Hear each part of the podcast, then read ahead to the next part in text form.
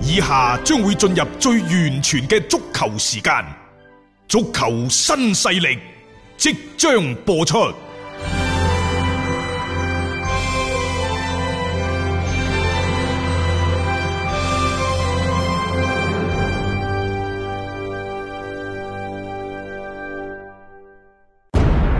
足球場，英雄地，幾多難忘時刻。攞翻住個波，從廣州太陽神到恒大富力，睇佢搞掂。從東較場驚天一射到亞冠加冕，從童話變成現實，從英雄變成傳奇。最偉大嘅球員，最不可思議嘅入球，勝敗之間只有一線。神奇之處，魅力所在，一比零啊，各位！只可意會，更可言傳。足球新勢力，各位朋友好，歡迎收聽今日嘅足球新勢力。新冠疫情已經開始喺歐洲各個國家同埋地區肆虐，嗯，情況呢就越嚟越嚴峻。咁喺咁嘅情況之下呢，其實好多國家同埋地區嘅聯賽都先後宣布咗各種各樣嘅措施。關鍵一樣嘢係避免一個人群聚集啊！聚集。嗯。誒、意大利甲組聯賽包括意大利全境嘅體育賽事，啊體育賽事全部都已經係暫停。嗯。去到四月中旬。嗯。然之後，法國其實之前已經公布咗五千人以上嘅聚會呢，你哋都冇嚟。嗯琴日呢，就最新嘅消息，對唔住，嚟緊嘅兩輪賽事，嗯，全部都空場作戰。去到四月十五號，即係呢個係法國嗰邊嘅賽事嘅一個公佈嚟嘅。係啊，嗯即係全部空場。啊德國呢亦都係一樣嚇，有好多場嘅賽事將會係空場進行㗎，包括本週末魯爾區打比，係啊，嗯都多要蒙控制，特嘅主場啊，八萬幾人更加唔可以俾佢咁搞啦！而家喺德國嘅巴伐利亞州就宣布取消千人以上嘅大型嘅聚會。嗯，咁亦都意味住呢，就係拜仁慕尼黑嘅主場。亦都會空場嘅，嗯而和夫斯堡對陣薩克達嘅歐聯杯嘅賽事，亦都會空場進行。嗯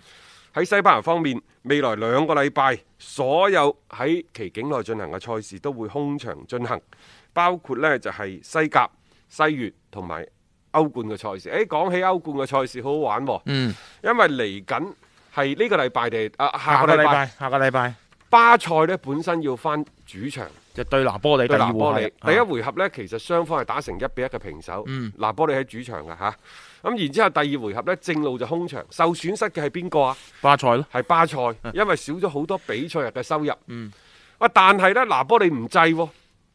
拿波利話要以安全理由呢，就拒絕咁樣嘅安排。嗯，佢唔想去打呢場賽事因為佢唔係話你嗰邊 即係嗰個場地啊各方面點樣樣嘅情況，而係喺現階段嘅疫情比較嚴峻嘅一個情景底下呢，佢哋希望係將比賽延期進行。係啊，因為我哋意大利已經封城啦，啊誒然之後呢，又冇比賽打。啊，同埋最新消息係意大利嗰邊係取消咗直航去到西班牙嘅一啲班機嘅，即係所以你可以睇到其實喺呢一個嘅階段嚟講啊，所有嘅措施都係以一個比較高嘅級別啦，希望去防範。嗱，意大利誒、呃拿波利具體咁講嚇，佢哋嘅延期呢，少少令人意外，但係佢係喺情理之中嘅，係因為你嘅意大利賽事已經喺四月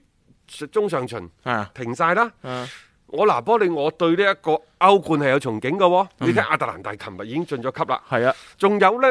你巴塞前居可鑑，前年衰喺羅馬身上，舊年衰喺利物浦身上，都俾人翻盤嘅。點解今年唔到我冇翻錯盤啦，呢而？且一比一啫嘛個比分，即係大家我覺得係公平嘅喎。再加上今年拿波利，佢有個特點，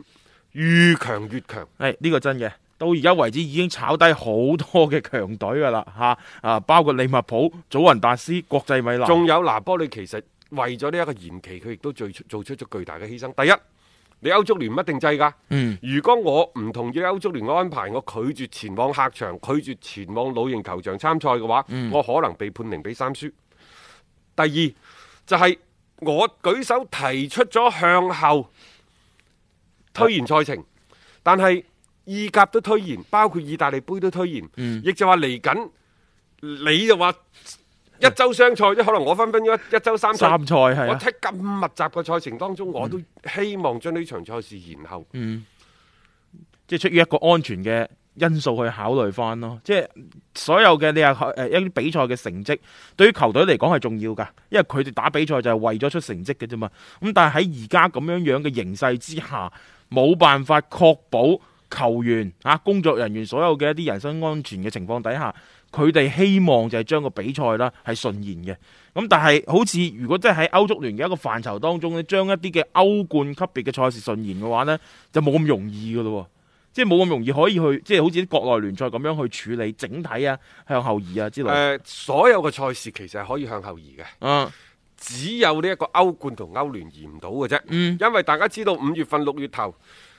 就打完呢一個歐冠嘅決賽之後，下個賽季啲歐冠嗰啲附加賽啊，其實六七月底七月初七月初就嚟㗎啦，就嚟噶啦，啊，仲有一個歐洲杯，而家呢，就越嚟越多嘅參賽國家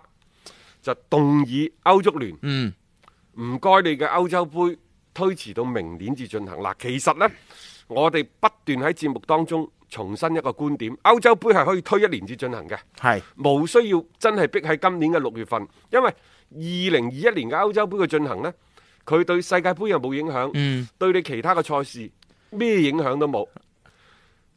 南美嗰度啊已經率先做出咗表決啦，人哋從一五一六年開始到一九二零 年。人哋話轉就轉㗎啦嘛。咩百年歐洲杯、誒美洲杯咩係咪百年美洲杯？咩兩年一屆歐美洲杯？咩係美洲金杯？諸如此類嗰啲，嗯年年都打嘅。A 山齊斯點解咁差啊？啊啲打狀到態殘晒啊，就因為喺一五一六年又打世界盃，又美洲杯，咩係百年美洲杯，嗰個咩啊打到殘晒美洲杯打成啊美洲杯啊係啊嘛，美洲 杯 仲有你而家搞歐洲國家聯賽，嗯由十二隊 A 級嚇，啊擴到十六隊，等於係兩年一屆嘅歐洲杯，嗯有乜嘢區別呢？有冇可以褪褪嘅空間啊嗱呢？仲嚇有啊，大家有冇哦？佢明年開始二零二零到二零二一有個歐洲杯，佢兩個賽季唔怪得啦。誒歐洲杯係打自己嘅算盤，佢呢就希望喺單年份，係啦即，係話逢單年份就有呢一個歐洲國家聯賽嘅冠軍產生。嗯雙年份呢，我又唔食晒佢啊啊，一半就留翻俾歐 洲杯，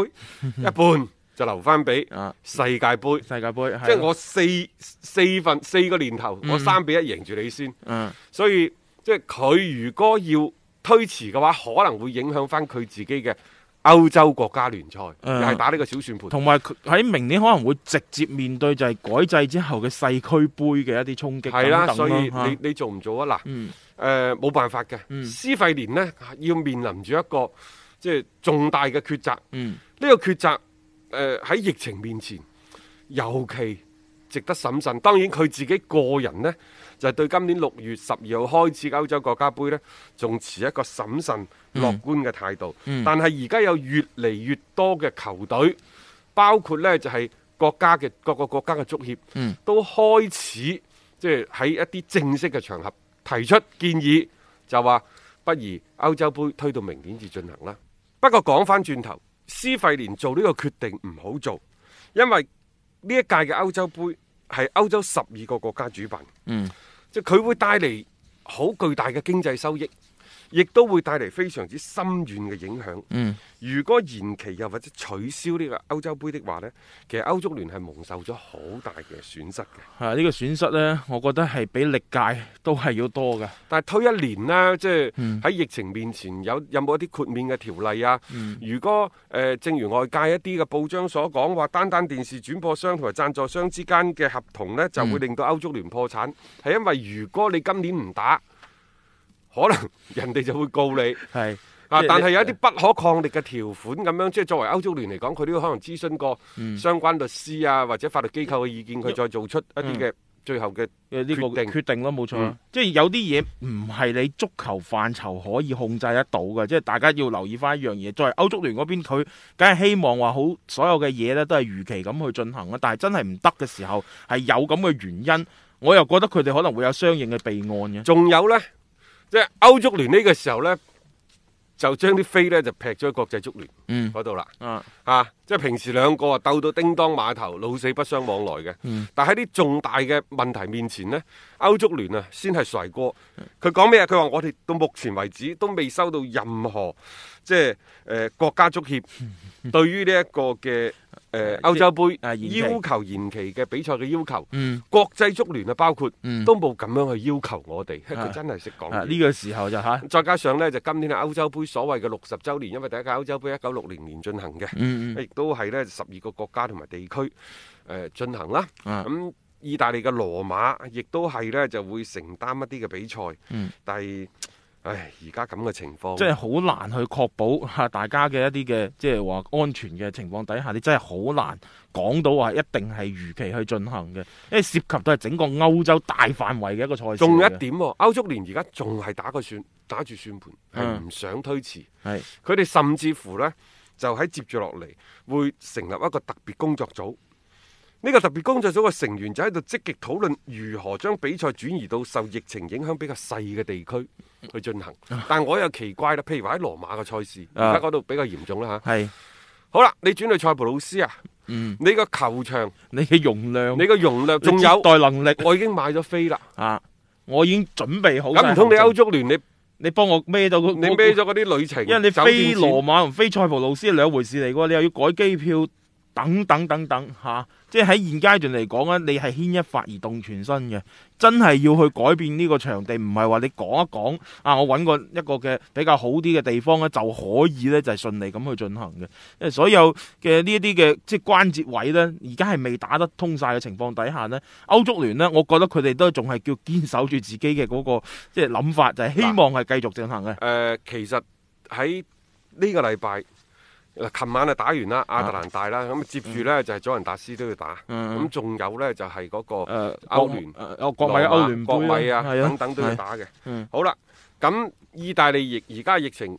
咁嚴重，嗱，譬如話佐仁達斯都靈嗰邊封咗城啦，嗯，啊。斯朗嘅神操作，一家六口 一早啊加飛兩走個保咗，啊姆，佢唔係一早飛走，佢打國米嗰場波，係佢已經安排晒啲老婆仔女啊，轉移走就咗，去晒機場坐佢部私人飛機，係然之後呢，佢一打完國米之後，第一時間屋企都唔翻啦，b 嗯 l 不能直奔機場就飛咗去嗰個翻鄉嗯下葡萄牙嗰度。係曬緊太陽啊！而家咁好 啦，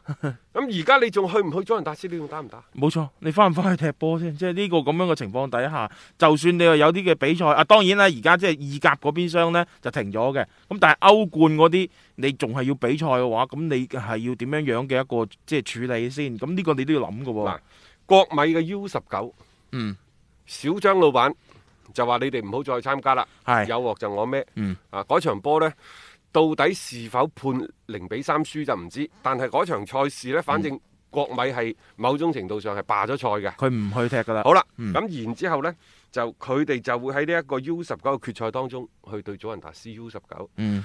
你敢唔敢去打？啊係啊，你敢唔敢去打？即係呢呢呢樣嘢，即啊唔係係決賽係對 U 十九係對祖雲達斯嗰場賽事，總之要喺都力嗰度進行比賽。咁，反正就唔踢咯。佢就話。空場都好，啊，佢話唔踢，就係唔踢。我寧願你被即係判零比三輸波就輸波啦。即係喺球員嘅安全嘅一個大前提之下，佢哋係決定咗呢樣皇嘢。馬呢就話係家長強烈要求嘅，啊，咁肯定㗎啦。全部僆仔。係係係，呢、個我覺得啱嘅，即係其實老實講，呢啲賽事更應該停，即係嗰啲嘅低即係低年齡段嘅賽事啊，你更加應該係停咗落嚟先，即係起碼等呢件事情啦，係慢慢過咗去，疫情冇咁嚴重嘅時候，你再擇日啦去開翻相關嘅一啲比賽，會係更加適當嘅一個處理啦。即係可能一啲大頭嘅比賽呢，會涉及太多嘅一啲其他嘅瓜葛，佢一下子未未必落到一個嘅決定咯。呃所以而家成個歐洲足壇呢，都因為呢一單嘢呢。都搞到咧係有啲咁多嗰個嘅誒成個安排咧係亂粒粒嘅，咁但係你冇辦法啊喺咁樣嘅情況之下，亦都只能夠係作出一啲嘅改變啊！一個為足彩愛好者度身訂造嘅全新資訊平台北單體育，經已全面上線。北單體育擁有基於北京單場賽事作出全面評估嘅優秀團隊，雲集張達斌、陳奕明、鐘毅、李漢強、呂建軍等大咖，為你帶嚟更專業嘅賽前預測分析以及賽後總結報告。北單體育無需註冊，一鍵辦理。想避免足彩市場起起伏伏，快啲嚟微信搜索公眾號北單體育。